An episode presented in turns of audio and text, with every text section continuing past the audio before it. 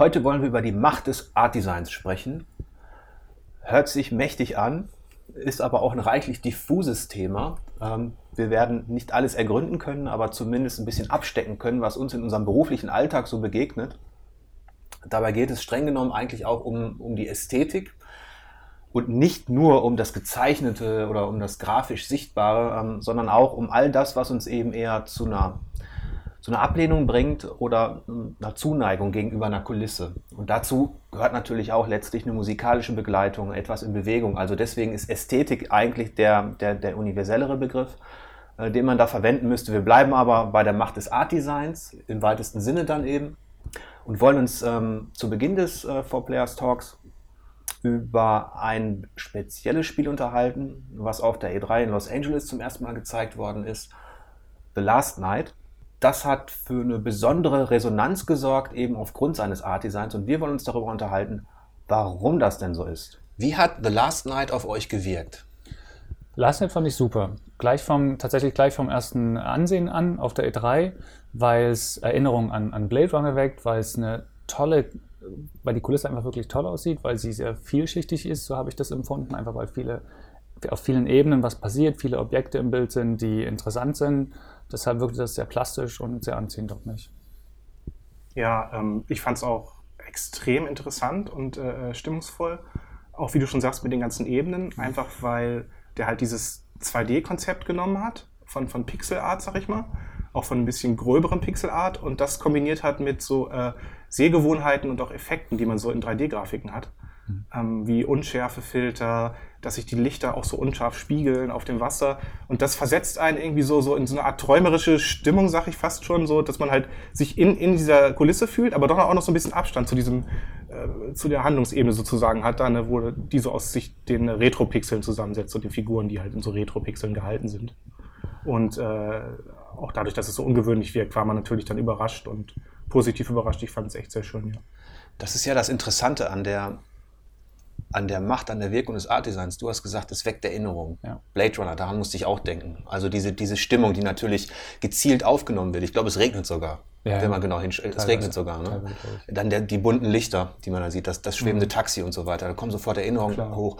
Und was du meintest, äh, diese, diese Stimmung auch, mhm. dieses, dieses Träumerische oder diese, diese ähm, spezielle Art von Science Fiction, die, die, das sind ja auch sehr warme Farben da drin zum Beispiel, wo man nicht, nicht genau weiß, wo geht's hin. Es ist nicht, es ist nicht kalte Science-Fiction, roboterhaft, sondern es ist wirklich ähm, eine bunte, ein buntes Treiben. Also wie so ein Hongkong der Zukunft oder so sieht mhm. das aus. Sie ähm, haben diese, diese, diese typische Blade Runner Neon-Geschichte haben sie auch stark überzeichnet, nochmal ganz stark ja. hervorgehoben. Das macht natürlich wahnsinnig Eindruck. Ja. Also im, im, besten Fall kann so ein, ein kleiner Trailer zu einem Spiel, das jetzt niemand auf der Uhr hatte, im Vergleich zu dem pompös äh, inszenierten Anthem, was ja jetzt grafisch beeindruckt hat auf der Messe, ist aber dieses kleine The Last Night aufgrund seines Art Designs, aufgrund seiner, seiner, seiner Stimmung hängen geblieben. Mhm. Ähm, und das ist so, denke ich, ähm, interessant an diesem ganzen Thema, dass es spezielle Formen von Art Design, spezielle Formen von Ästhetik gibt, die uns sofort ansprechen oder nicht. Und ähm, wenn ihr jetzt mal zurückblickt auf eure, auf eure Zeit als Spielredakteur oder auch als Spieler ganz einfach, ähm, Gibt es da ähnliche, ähnliche Effekte, äh, die genau das abbilden? Es gibt, also es gibt sehr viele Sachen, die mich, die mich ansprechen. Die will ich auch gar nicht alle jetzt ähm, erwähnen, weil das einfach viel zu viel wäre. Aber die eine Sache ist natürlich, wie schon erwähnt, wenn es Dinge sind, die einen an was äh, erinnern, das man kennt, dann ist das, wirkt das sofort anziehend. Und was ich persönlich sehr mag, sind abstrakte Geschichten, so wie in Bound zum Beispiel oder wie in Mirror's Edge ich mag es, wenn jemand mit, mit, mit einfachen Mitteln ein, ein, ein cooles Bild erzeugt. Und ich finde es halt sehr schön, wenn in, in so abstrakten Formen kann man sich selbst einbringen. Man sieht darin selbst eine Geschichte. Und wenn diese, diese, diese, diese einfachen Formen quasi diesen Anreiz bieten, dann ist das interessant. Dann kann man da super drin abtauchen. Schon wirklich bei, wenn man nur ein paar Bilder anschaut. Mhm.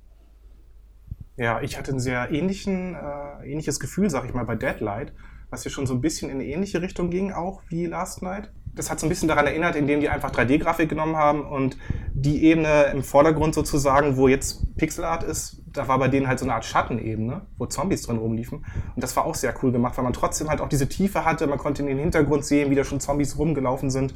Und das fand ich dadurch auch damals sehr beeindruckend zum Beispiel. Da hatte ich, wie gesagt, ein sehr ähnliches Gefühl.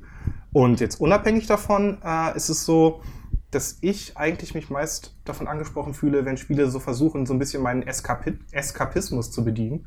Das heißt, mir so ein bisschen andere Welten zeigen, die ich so in der Realität jetzt nicht erwarten würde oder erleben könnte.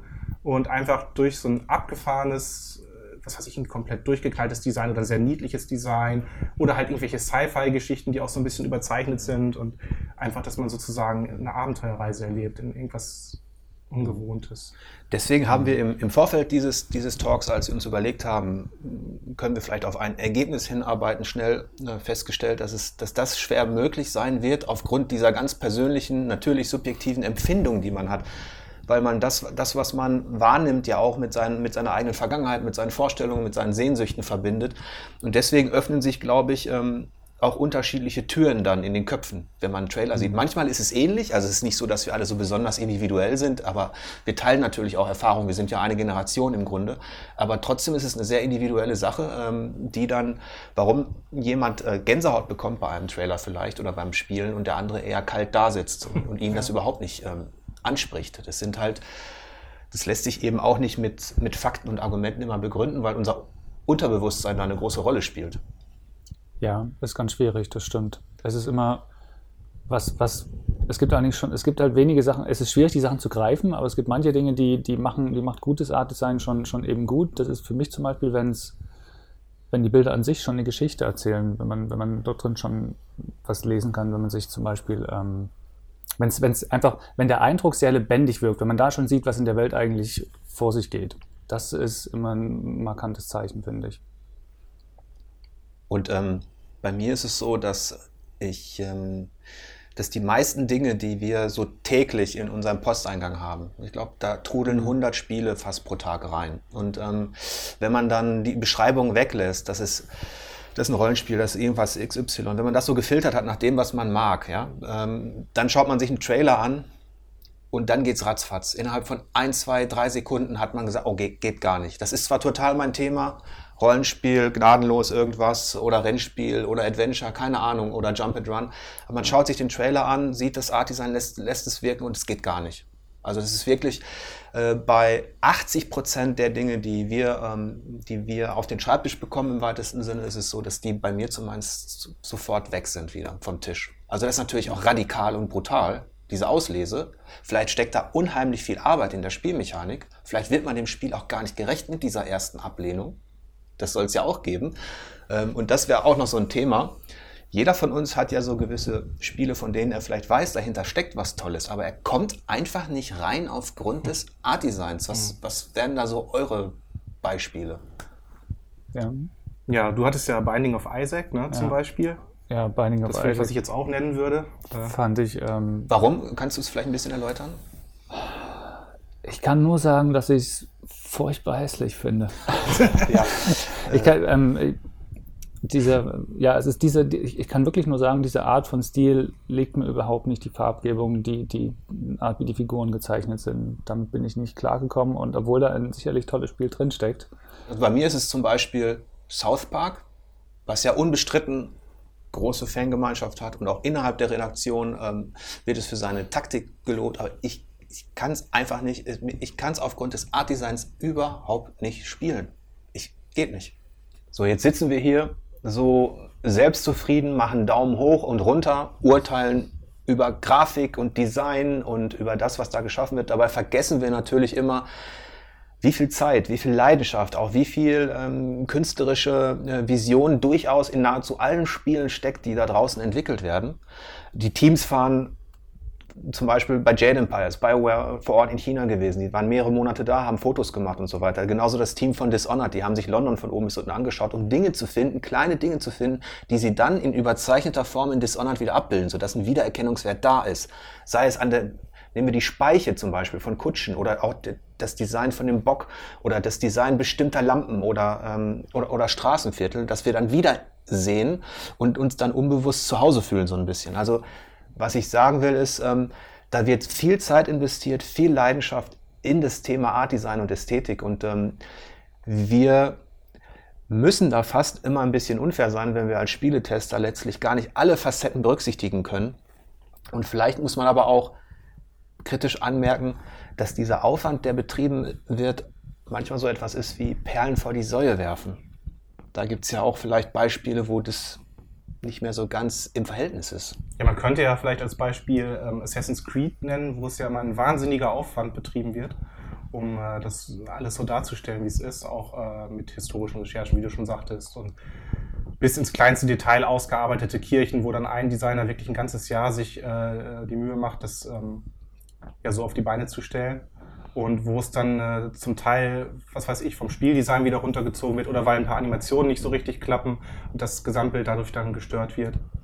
Und es ist ja, es ist ja interessanterweise gerade bei den, bei den großen Spielen, wo wirklich teilweise hunderte Leute, weiß ich nicht wie viele, an, am Artdesign arbeiten, also wirklich viel, viel kreative Kraft auch drinsteckt, da die sich aber an sehr viele Leute verkaufen müssen, gehen die eben letztlich wenig Risiken ein, um mit dem Art Design irgendwie besonders zu sein, sondern die versuchen sehr schön auszusehen, sehr gefällig auszusehen und da steckt viel Arbeit dahinter, aber das honorieren wir natürlich nicht, weil es äh, kreativ quasi kein Schritt nach vorne ist.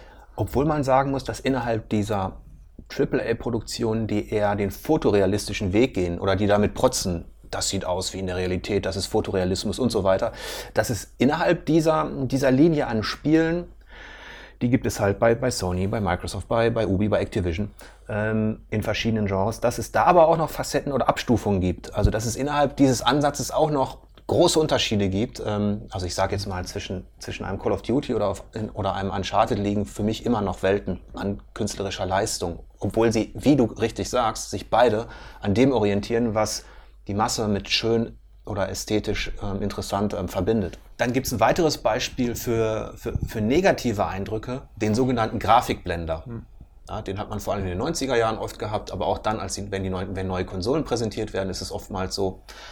Und ähm, da ging es mir auf der PlayStation 4 so mit ähm, The Order 1886, was ja auf den ersten Blick mit seiner viktorianischen Kulisse, mit, der, mit den Kostümen, mit den Waffen ja. eigentlich gut aussah. Ähm, bloß das war dann so wie eine Blase, die zerplatzt. Je weiter man reingegangen ist ins Spiel, desto mhm. irrelevanter wurde das eigentlich. Mhm. Also da konnte das auf den ersten Blick interessante Art Design das nicht tragen. Oder nehmen wir zum Beispiel Rise, was auch mit seiner, mit seiner mit seinem Art Design im weitesten Sinne protzte, das aber zu durchschaubar war. Letztlich hatten die Figuren auch zu wenig Ecken und Kanten. Es war alles relativ so geschliffen, dass es wiederum nicht hakte irgendwo. Also Haken in Form von Wiedererkennungswerte in irgendwas. Ähm, die Spielmechanik war öde. Und ein weiterer, ähm, ein weiteres negatives Beispiel, wie Art Design wirken kann, ähm, ist ja auch dann bei den klassischen Spaltern. Hm. Da schmeiße ich mal Wind Waker ins Boot. Da war das ja auch relativ ausgeglichen. Ne? So, zumindest ja. zu Beginn war es ja ungefähr die Hälfte des Publikums hat gleich gemeckert und die andere fand es super, weil es mal eine neue Idee war der Cell-Shading-Stil und, und diese, dieser kindliche Link konnte halt äh, nicht alle Leute mit ins Boot nehmen. Ah. Nun habe ich das nie gespielt, aber ich habe äh, ich hab erlebt, wie, wie Leute reagieren, wenn man sich begeistert über Bayonetta äußert. das ist auch ein Spalter. Das ist ein riesiger Spalter. Dann kommt ja, entweder ja. Yay oder Raw. Bloß der, der, Spalter steht in der Macht des Art Designs immerhin noch über dem Grafikblender. Würde ich auch sagen. Da kann man sagen, dass die Spielmechanik meist abliefert bei dem Spalter. Nur, ja. dass er rein über seine äußere Stimmt. Erscheinung ähm, irritiert. Ist meistens so, ja. Wobei, ja. ich glaube auch schon, dass es eine, eine, eine, Eigenschaft, im Allgemeinen eine Eigenschaft eines guten Grafikdesigns ist oder Artdesigns ist, dass es in irgendeiner Form hervorsticht, dass es überhaupt was Besonderes schafft. Und wenn du aus der Masse hervorstichst, also nicht so bist wie die anderen, dann klar, die einen mögen das und die anderen mögen das nicht, eben weil sie dran gewöhnt sind, die Leute. Oder in dem Fall nicht. Ja, also das ist auch ein wichtiger Aspekt, weil Art Design natürlich auch letztlich Verkaufe ist. Hm. Das heißt, da sitzen Studios, die überlegen sich, wie präsentieren wir denn unsere Idee? Ja, was, was machen wir denn? Wie, in welchem Stil wollen wir denn rüberkommen? Orientieren wir uns an irgendetwas Erfolgreichem oder ähm, machen wir was ganz Eigenes? Die größere, größere künstlerische Leistung ist natürlich immer was Eigenes, aber die meisten Spiele, 80 Prozent der Spiele, orientieren sich im Grunde an etablierten visuellen Mustern, die deshalb genutzt werden, weil die Leute wissen, die meisten da draußen kaufen eher das, mit dem sie sich sofort, ohne sich groß Gedanken machen zu können, identifizieren können in irgendeiner Form. Wo der Daumen nicht hoch geht oder runter, sondern wo der einfach immer so auf diesem Mittelmaß bleibt. Ja, in dem Zusammenhang schreckt mich ja auch, äh, schreckt mich diese Heldenspiele relativ ab momentan. MOBA. Ja, also so MOBA-Spiele oder Action-Spiele, die in die Richtung gehen, weil einfach, da hat man, oder ich zumindest habe oft den Eindruck, dass sie wirklich sehr auf Nummer sicher gehen, dass halt jeder was für sich kriegt. Jeder kriegt, einer kriegt einen Magier, der andere kriegt einen äh, Sci-Fi-Krieger und alles, für jeden alle, äh, ist so ein bisschen was dabei, aber nichts sieht wirklich äh, charakteristisch besonders toll aus oder mm, ist sonst auf irgendeine Weise spannend dann meistens. Manche schaffen es dann noch so einen kleinen eigenen Touch mit reinzubringen, aber zum Beispiel Lawbreakers fand ich jetzt äh, relativ fade so vom Design her. Oder äh, Battleborn, glaube ich, war das auch. Was jetzt das ist ein gutes Beispiel, denn da hatte ich auch immer Schwierigkeiten, selbst noch kurz bevor wir den Test veröffentlicht hatten, äh, die Unterschiede zwischen Battleborn und mhm. Overwatch. Ähm, wobei Overwatch ja immerhin in der Blizzard-Tradition steckt, die diesen Style so ein bisschen etabliert haben. Ja. Und ähm, ja, Blizzard schafft das noch ein bisschen besser, so, so eigene ja, und, wo Akzente zu setzen da. Battleborn dann der künstlerische Epigone ist, der dann das eben auch so bedienen muss wahrscheinlich oder wo die Leute denken, das eckt am wenigsten an man weiß nie, wo es herkommt. Das eine ist sicherlich, dass, dass, dass ein Spiel, also ein Art Design auch sehr schnell dem Spieler kommunizieren muss, was für ein Spieler eigentlich bekommt. Das ist für die Entwickler, also mhm. ist für alle von Vorteil. Die andere Sache ist natürlich auch, dass viele Entwickler, nehme ich mal an, einfach inspiriert sind von dem, was es gibt. Wenn man sich zum Beispiel ähm, Prey anschaut, da waren viele Elemente drin, die mich sehr an Bioshock erinnert haben. Und ich gehe nicht davon aus, dass sie das plump kopiert haben, um diesen Eindruck zu, zu erwecken, sondern ich glaube, die waren wirklich davon, fanden das wirklich cool und wollten was ähnliches drin haben. Ich denke auch, dass es bestimmte Konstanten gibt, die einfach ähm, die, die, die Leute erwarten oder die, wenn, wenn man eine Science-Fiction-Welt aufbaut oder ähm, äh, bestimmte, bestimmte Fantasy-Szenarien ähm, äh, aufbaut, dass man bestimmte Konstanten bedienen muss. Hm. Ähm, aber dass man innerhalb dieser einzelnen Welten eben auch, und das ist das Schwierige, äh, über sein Art-Design so nicht nur so auffallen kann, sondern eben auch so eine Stimmung erzeugen kann, dass man den Effekt selbst bei erfahrenen Spielern erzielt. Und das, da ertappe ich mich dann dabei, dass ein Art Design gut ist, wenn ich auf der Couch sitze und eigentlich nur noch die Kamera drehe. In einer mhm. Situation, dass ich jetzt gerade, mhm. ich, ich lasse die Spielmechanik mal eben beiseite, obwohl die vielleicht gut ist, aber ich drehe die Kamera um den Helden, schaue mir immer wieder seine Ausrüstung an. Oder meinetwegen, ich gehe mit der Kamera, fahre ich durch die Landschaft. Oder ich, ähm, es kann sogar so weit gehen, dass ich mir eine einen bestimmten Gegenstand anschaue, weil der cool designt ist oder so. Und das ist so, das ist so die Magie des Art Designs wenn das der Fall ist, so ging es mir zum Beispiel in der Souls-Reihe häufig, dass ich mit der Kamera um meinen Helden herumgefahren bin am Lagerfeuer und einfach angeschaut habe, wie der, weil das für mich dieses Monumentale innerhalb dieser heroischen Figur nochmal mhm. abgebildet worden ist. Ja, wenn einfach über, die, über das, was man sieht. Dinge erzählt werden, Inhalte vermittelt werden und wenn die, wenn die schon dazu anregen, genau hinzuschauen, was ist denn das eigentlich? Ja. Das ist eine Kunst. Jetzt haben wir gerade einige äh, schlechte Beispiele genannt, Grafikblender, Spalter, solche Geschichten. Ähm, aber es gibt natürlich auch ähm, viele, viele positive Beispiele, ähm, meist eher im, im, im, im kleinen Bereich, wo ich mich dann, wenn ich mich frage, warum gefällt mir jetzt eigentlich Faster Than, Light? Hm. Auch visuell, obwohl es doch bloß ein kleiner Baukasten ist mit ein bisschen, mit ein paar Männchen drin. Dann ist es bei mir, hab, ich habe mir die Frage gestellt im Vorfeld und es ist so ein bisschen dieses, ich fühle mich erinnert an Lego, und Captain Future, mit denen verbinde ich positive Dinge aus meiner Kindheit. Und das, das ist irgendwie so eine, so eine komische Symbiose, die da, bei mir wird da irgendwas in Schwingung gebracht quasi und ich fühle mich mit dieser Science Fiction wohl. Also ich kann mich, kann richtig drin baden so. Ja. Das ist so, ähm, und das lässt sich aber nie über alle, sage ich mal, das lässt sich nie beweisen oder festlegen. Das ist immer eine sehr persönliche Geschichte. Ja, also ist auch. Und ich hatte ähm, in dem Zusammenhang vielleicht äh, auf, der, auf der E3 tatsächlich erst mit einem, mit Entwickler, mit einem Independent-Entwickler geredet. Und der meinte auch, dass es ähm, erstens ist es extrem wichtig und zweitens extrem schwierig für, wenn man ein Spiel macht. Äh, zum einen werden Spiele, meinte er, heutzutage äh, zum großen Teil darüber verkauft, wie die Spieler, was die Spieler davon halten, wenn sie das Ding nur erstmal ansehen, also den, ein mhm. Teaserbild sehen. Also wirklich die ersten Sekunden entscheiden schon darüber, ob man sich zu was hingezogen fühlt oder nicht. Ja. Und diesen, er meinte, diesen Sweet Spot zu treffen, das ist wirklich die Kunst und das ist wirklich das Schwierige und ähm, ja. Nun hat das natürlich auch soziologische Hintergründe teilweise. Diesen, ähm, weil wenn Leute verkaufen wollen, machen sie natürlich Umfragen, Analysen und so weiter. Was ist denn der Sweet Spot? Mhm. So, kommt mal hier mit euren Statistiken ran und dann lass uns den mal finden, so ungefähr. Welche Spiele haben wie gewirkt und dann ähm, äh, versuchen wir den auch zu treffen. So, das ist immerhin noch, äh, und das ist dann trotz all dieser, dieser Daten, die man heutzutage zur Verfügung hat, und je, um jeden Einzelnen und seine Wünsche ja nackig zu machen. Geht ja ganz leicht ja. eigentlich, gerade auch Spieler oder so. Wenn du die, wenn, anguckst, was die, was die liken, was die sonst kaufen und so weiter. Da gibt es ja Daten dazu. Trotzdem, trotz all dieser Hilfsmittel, ist es schwierig, diesen sogenannten Sweet Spot oder meinetwegen dieses, ich würde es, äh, diesen, diesen magischen Punkt zu erreichen, wo du dann, das merkst du auch bei Kickstarter, bei manchen Projekten im Spielebereich, auch im Brettspielbereich, ähm, dass da vor allem auch über Art Design verkauft wird. Ähm, wenn die ersten fünf, sechs Sekunden eines, eines Spiels dich nicht überzeugen, dann ist es schwierig, das stimmt. Was natürlich schrecklich unfair sein kann, ja. weil bestimmte tolle Spiele natürlich, weil irgendwann kann das Art Design auch vollkommen Wumpe sein, egal sein, wenn sich das Spiel so entfaltet. Ja, Gibt es natürlich auch. Das ist das, wenn man immer sagt, Grafik ist nicht wichtig. Nehmen wir Minecraft. Ja. Eines der erfolgreichsten Spiele aller Zeiten ist jetzt auch nicht unbedingt eins, was mich umhaut. Nein.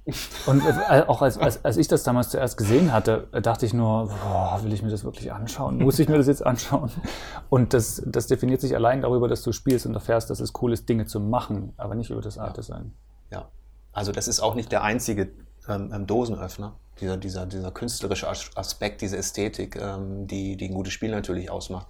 Aber es kann ein, ähm, ein ganz wichtiger sein, wie man vor allem bei manchen kleinen Spielen merkt, die sich da vielleicht mehr trauen. Also in den letzten Jahren konnten sich die Independent-Spiele vielleicht da auch mehr aus dem Mainstream-Fahrwasser bewegen, auch künstlerisch.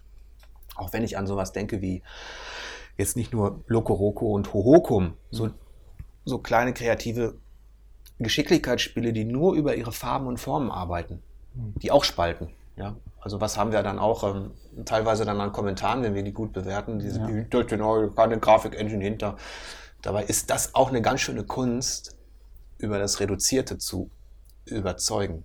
Ja, und das ist auch das ist ein Aspekt, der, der mir ganz wichtig ist am Art Design und das spezifisch analysieren zu können, aber ein gezielter, guter Einsatz der richtigen Farben zum Beispiel ist, ist so wichtig, gerade weil du Loco, äh, Loco Roco nennst. Einfach nur bunt können total viele, das sieht man leider auch an vielen Indie-Spielen. Und, und das kann schrecklich kitschig sein. Ja, aber zum Beispiel jetzt bei Super Mario Odyssey ist es ja auch so, dass man auf den ersten Blick dachte, Hä, wieso hüpft er jetzt da bei, unter realen Menschen rum? Und äh, gibt das, kann das überhaupt cool aussehen im Endeffekt dann im Spiel? Gerade jetzt auf der E3 hat es ja zum Beispiel so Szenen gegeben, die dann gezeigt haben, ja, im Kontext dieses Erforschens einfach, dass man andere Welten erforscht und auch erforschen will dann, weil es so cool aussieht, wenn man die Mütze auf irgendwelche anderen Figuren schmeißt, da passt das dann. Einfach, dass man so ein bisschen ausbricht und Sachen reinbringt, die eigentlich auf den ersten Blick gar nicht dazu passen, aber dann doch ziemlich cool sind. Einfach, weil es eine Weltreise ist. Quasi. Das war auch mutig. Und man will da andere Sachen sehen. Ja. Also und das, äh, das finde ich zum Beispiel auch viel cooler als jetzt, was nur noch wieder ein Negativbeispiel wäre im Mario-Universum, New Super Mario Bros. Das hat mich so allein visuell schon so kalt gelassen äh, da kann das Leveldesign noch so cool sein. Ich habe äh, ja, ich mal so in Path der Titel halt reingespielt oder halt die, äh, ähm, das, äh, den Luigi Add-on gespielt damals. Insgesamt ist es einfach so, ich denke mir dann, warum soll ich das jetzt spielen? Damals sah es charmant aus, jetzt nicht mehr so. Und es gibt eh so viele 2D-Jump'n'Runs, die das richtig cool umsetzen, wie damals ja Rayman, ne? mit, mit dieser total liebenswerten, verrückten und auch niedlichen Art und Weise äh, von gezeichneter Grafik dass ich das dann einfach nicht brauchte in dem Moment. Und das macht mich aber jetzt zum Beispiel total heiß wieder darauf, diese ganzen Welten entdecken zu wollen mhm. in Odyssey. Oder diese, dieser Gewöhnungseffekt, da ist eine bestimmte, da ist ein bestimmter Stil, der wird eben bedient und wiederholt, was nicht schlecht sein muss. Ich nehme jetzt mal Uncharted zum Beispiel. Mhm. Das ist ähm, grafisch unfassbar ähm, gut, aber wenn ich das jetzt ästhetisch betrachte, ist es sowas wie, man hat sich schon so ein bisschen dran gewöhnt. Das ist etabliert, das ist da. Das ist immer noch eine Riesenleistung, die will ich auch nicht schmälern, ja, äh, vor allem im Detail. Aber ähm, dass wir das quasi, dass man Sehnsüchte mit was verbindet oder dass eine Tür aufgeht und man sich erinnert fühlt an was, wie du das meintest, oder mhm. dass bei dir Stimmungen erzeugt werden oder, oder, oder auch bei mir, das ist schon, also ist vielleicht auch eine Berufskrankheit, aber das ist schon sehr selten. Und deswegen finde ich auch umso kostbarer, und das ist auch so ein bisschen dann die Distanz zwischen Kritikern oder Spieletestern und dem Käufer oder dem, dem, dem Spieler auf der anderen Seite, der sich vielleicht dann einmal im Monat was holt oder zweimal, weil sie auch recht teuer ist. Da kann ich auch verstehen, wenn dann das Experimentelle dann eher vielleicht die zweite Wahl ist, weil man auf Nummer sicher gehen will und für sein Geld eben genau das haben will, was man, was man, was man schon kennt. Mhm. Wir müssen vielleicht, oder wir können uns vielleicht den Luxus erlauben, auch mal, auch mal die, die Ausnahmeerscheinungen, die so ein bisschen Ecken und Kanten haben. Nehmen wir Bound, nehmen wir Loco Roco oder auch andere, andere Geschichten. Es hilft bei, bei Art Design, das anders ist und das erstmal abstoßend wirkt, manchmal über den eigenen Schatten zu springen und doch einen Blick zu riskieren, mhm. weil ja häufig auch ein andersartiges Art Design einem sagt, oder sagen soll, das ist ein anderes Spiel. Das spricht, da sind interessante Ideen drin und allein dafür lohnt es sich manchmal schon einfach dieses Du willst Spiel doch nur, dass ich South Park spiele. Nein. okay. Es kann aber auch sein, dass man an der Oberfläche abgestoßen wird. Ich denke mal an die ganzen RPG-Maker-Spiele. Wenn ich da einen Trailer dazu sehe, dann ja, nicht schon wieder, bitte im Zelda-Style irgendwas versuchen. Und dann kommt aber plötzlich mit diesem, mit diesem Stil kommt so etwas wie Rakuren, wo man dann einfach sagen muss, dass die dass man doch viel rausholen kann, eben auch mit, mit diesem alten Handwerkszeug. Mhm. Also der Pinsel ist wahrscheinlich gar nicht so wichtig, sondern eher die Art und Weise, wie er, wie er letztlich geführt wird von den Spieldesignern. Ähm, das könnte man vielleicht noch als positives Beispiel äh, benennen. Jetzt haben wir ja einige künstlerisch interessante Dinge gelobt und auch einen, einen Trailer von der E3, der alleine über sein, sein, sein Art-Design fasziniert hat, aber es gibt natürlich auch das Gegenbeispiel. Ähm, was hat euch denn von den Dingen, die ihr gesehen habt, eher abgestoßen? Da könnte man vielleicht die Artful Escape of Francis Vendetti nennen. Oh ja. Wozu es so einen ganz seltsamen Trailer gab. Äh, du kannst es, glaube ich, noch besser beschreiben. Ich saß so noch vor und dachte mir, was soll das jetzt? Ja gut, ein Typ mit einer Kamera rutscht über Gebirge in bunt und glotzt einem die ganze Zeit ins Gesicht.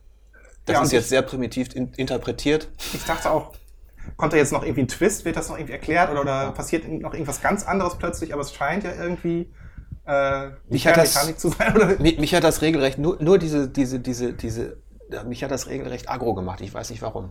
Seht und ich, ich fand's super. Das. Ich, ich, ich fand's äh, stilistisch irgendwie cool, witzig. Ja. Ich wurde neugierig drauf, ich wollte wissen, was dahinter steckt. Ja. Ähm, ja. Und wisst ihr, was wir als Redaktion jetzt aus sowas machen? Wenn der eine es scheiße findet und der andere richtig gut, weil wir fair sind, wenn wir den Test machen.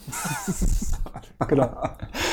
Ja, also das gibt es auch Abscheu oder eben Faszination auf den ersten Blick und man weiß gar nicht genau warum. Ich denke, dieser, dieser Talk hat gezeigt, wie vielfältig Spiele wirken können, auch auf uns, die wir schon ein bisschen ähnlich ticken, aber scheinbar doch nicht. Ja, wie soll es dann erst da draußen sein? Ähm, wir konnten zwar keine soziologischen, philosophischen oder psychologischen Fragen beantworten, aber das wollten wir auch gar nicht letztlich bleibt festzuhalten, die Masse an Spielen da draußen, die wird immer irgendwo da sein. Was für uns noch ganz, ganz wichtig ist als Spieletester ist, ähm, dass wir uns immer freuen, wenn, wenn Entwickler den Mut haben, auch ästhetisch etwas zu riskieren. Und wenn sie dann vielleicht noch die Professionalität haben und die Entwicklungskünste, um das ganze Spiel mechanisch zu veredeln. Das ist für uns immer sehr wichtig, dass Spiele auch künstlerischen Ausrufezeichen setzen können.